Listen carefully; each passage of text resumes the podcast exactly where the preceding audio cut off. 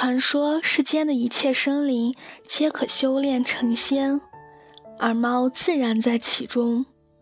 每修炼二十年，猫就会多长出一条尾巴。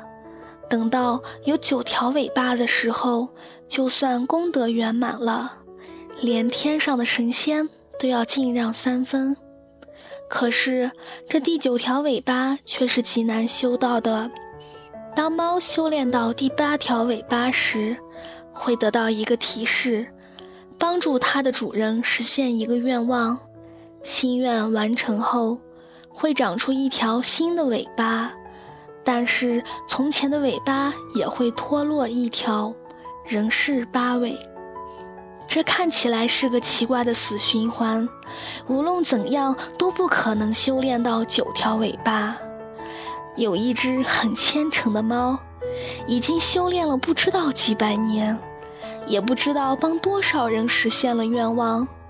但仍然是八条尾巴，他向佛祖抱怨：“这样下去，如何才能修炼得道？”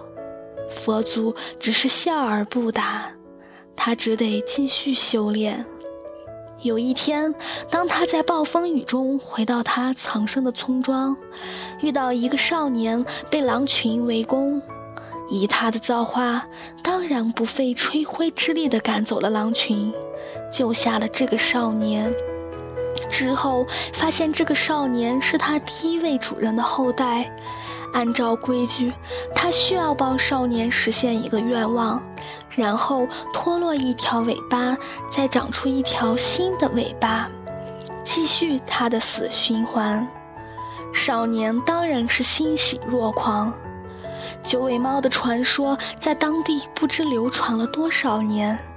而自己何其有幸，竟然成为了八尾猫的主人，还有一个不论多奢侈都能够实现的愿望。八尾猫问少年的心愿是什么，他一时之间竟回答不出来。于是八尾猫变化成一只普通的猫咪，暂且跟少年回到了他家。在之后的几天里，少年小心翼翼地与八尾猫相处，发现他的眼神里除了看透世事的淡然以外，竟然还有些许悲哀。当他得知了死循环的秘密之后，竟然对这只神通广大的猫产生了怜悯。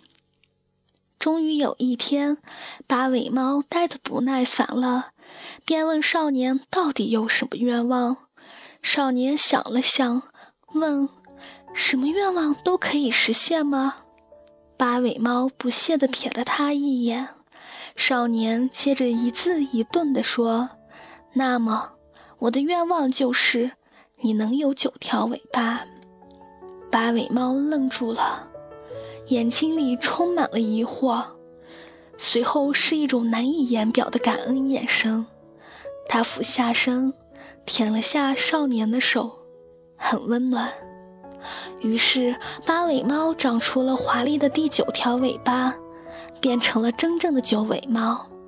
而少年的一生也过得十分幸福美满。故事到这里结束了。原来得到的天机是如此：只有遇到一个肯让它圆满的人。八尾猫才能有九条尾巴。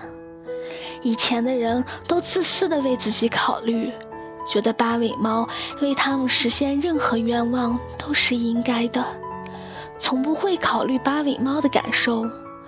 可是每一条尾巴都要付出八尾猫几十年的修炼。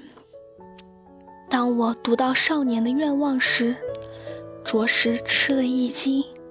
一直以来。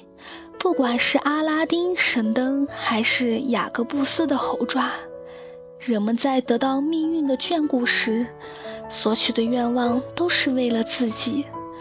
对于天上掉下来的馅饼，人们总是享用的如此理所当然，而耗费自己难得的运气去成全别人的圆满，这或许是世间最大的慷慨。最真心的回馈了吧。